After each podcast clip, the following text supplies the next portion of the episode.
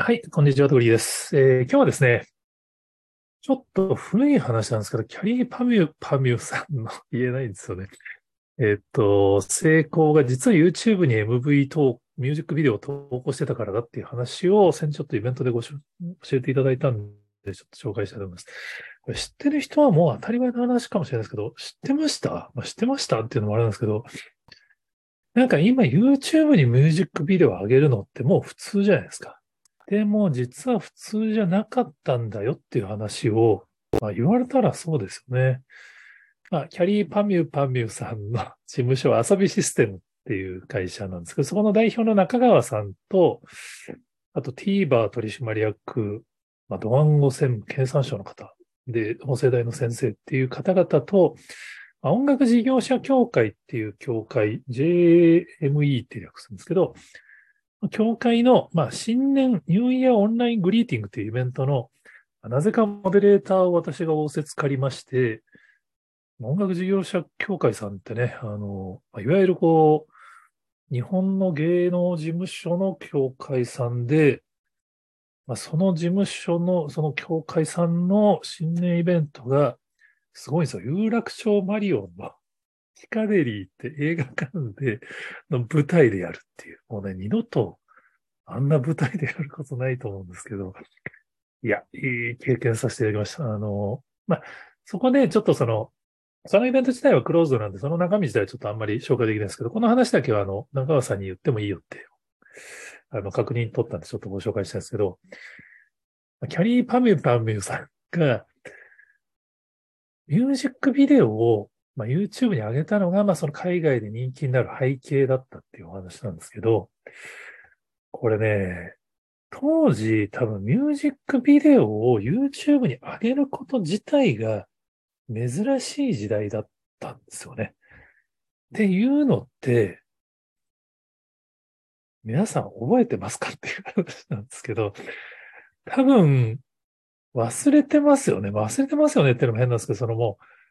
YouTube にミュージックビデオ上がってるのって当たり前じゃないですか。でも、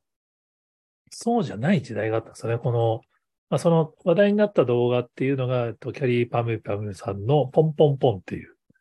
動画なんですけど、まあ、当時の振り返りを、えっと、アサビシステムの中川さんとキングコングの西野さんとか2017年にした時のイベントのログがログミーさんに上がってるんですけど、まあ、当時、やっぱその、YouTube にその動画を上げる人っていうのは、少なかったっていうくだりがね、あるんですよね。だから、まあ、中川さんが、まあ、フルで、まあ、YouTube の動画上げてるんですけど、西野さんが、それフルで上げてるんですか？みたいな話をされてて、で、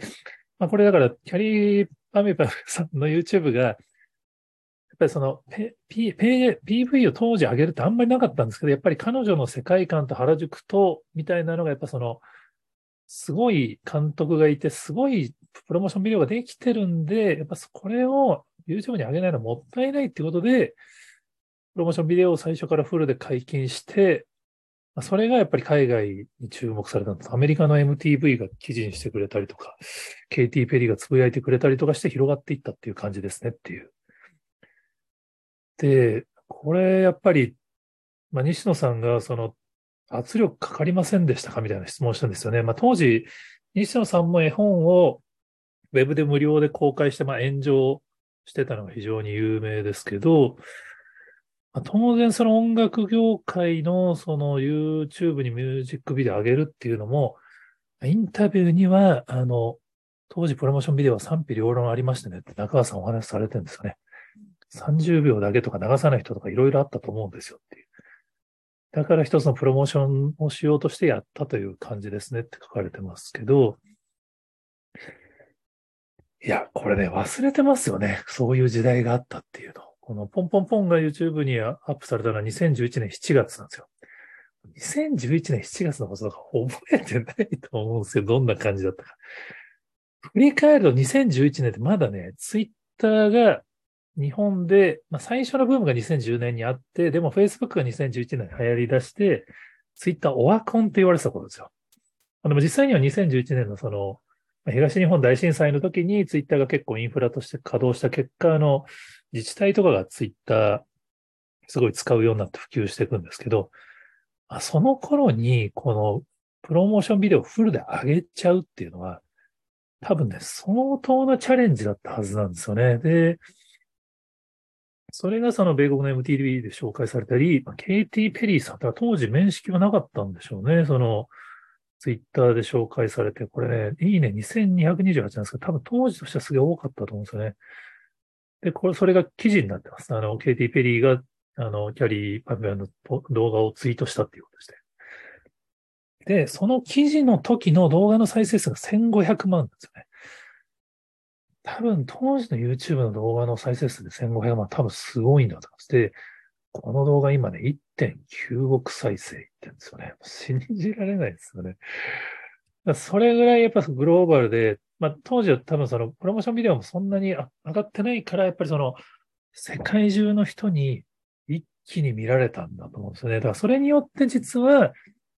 キャニーさんの海外での人気っていうのが、まあ、確固たるものになったって。僕がキャリー・パミュランさんを知ったくらいの時には、もうなんか海外で人気ですみたいな紹介だったんで、あ、えー、日本のアーティストで海外頑張って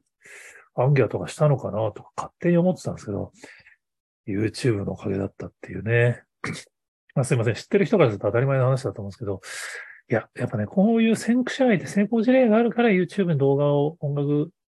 のそのプロモーションビデオを上げるのがもう今もう当たり前になっているっていうね。ジャニーズ事務所ですらやるようになったっていうのはこういう背景があったんだなっていうのはちょっと面白いなと思いました。で、その時に、あの、経済産業省の渡辺さんに教えてもらったデータがもう一つ面白いんでご紹介したいんですけど、コンテンツの世界市場規模の日本コンテンツのシェアっていうのを経済産業省とか、経済産業省で調査して内閣府のレポートとかで公開されてるんですけど、世界のコンテンツの市場の伸びに比べると、日本のコンテンツの伸びって今ちょっと弱いらしいんですよね。だから、日本のコンテンツの海外での売り上げもどんどん増えてるんですけど、実はそれ以上に世界のコンテンツ市場って伸びてるから、シェアは下がっているっていう。ここはね、ほんと頑張ってほしいなっていうのがありつつ、これね、コンテンツ別のシェアのグラフを教えてもらったんですこれがね、面白いんですよ。これグラフ見ていただくのが一番早いんですけど、漫画がトップですね。漫画は世界のコンテンツ市場における日本のシェアが26.9%。2017年のレポートなんで、今多分もっと上がってると思うんですけど、ゲームが15.2%ですね。で、キャラクターが8.5%、アニメが4.1%。で、映画は1.1%。やっぱね、国内向けメインで作ってますからね。で、放送、ブロードキャストコンテンツってことだと思うんで、番組とかですね。これ0.4%。音楽に至ってはね、0.2%なんですよね。キャリーさんとか頑張ってるんだけど、この状態っていう。でも、多分、最近のその藤井風さんとか要素日頑張ってるとかあるんで、ここもね、最近はきっと上がってきてると思うんですね。これ6年前のデータなんで、これね、これを意識しましょう。僕がそうやって言ってるじゃないです。世界のコンテンツにおける日本のコンテンツのパーセンテージが今2.5%なんです。全部で。これを増やすのをぜひ日本のコンテンツ業界の方に頑張っていただいて、今、去年ね、やっぱ日本のコンテンツ海外でのシェア相当上がってるはずなんで、これですよ、これ。だその、ま 世界の人口今50億か60億か知らないですけど、そのうちの1億って考えると、日本のまあ、人口における、世界におけるシェアってのが、その、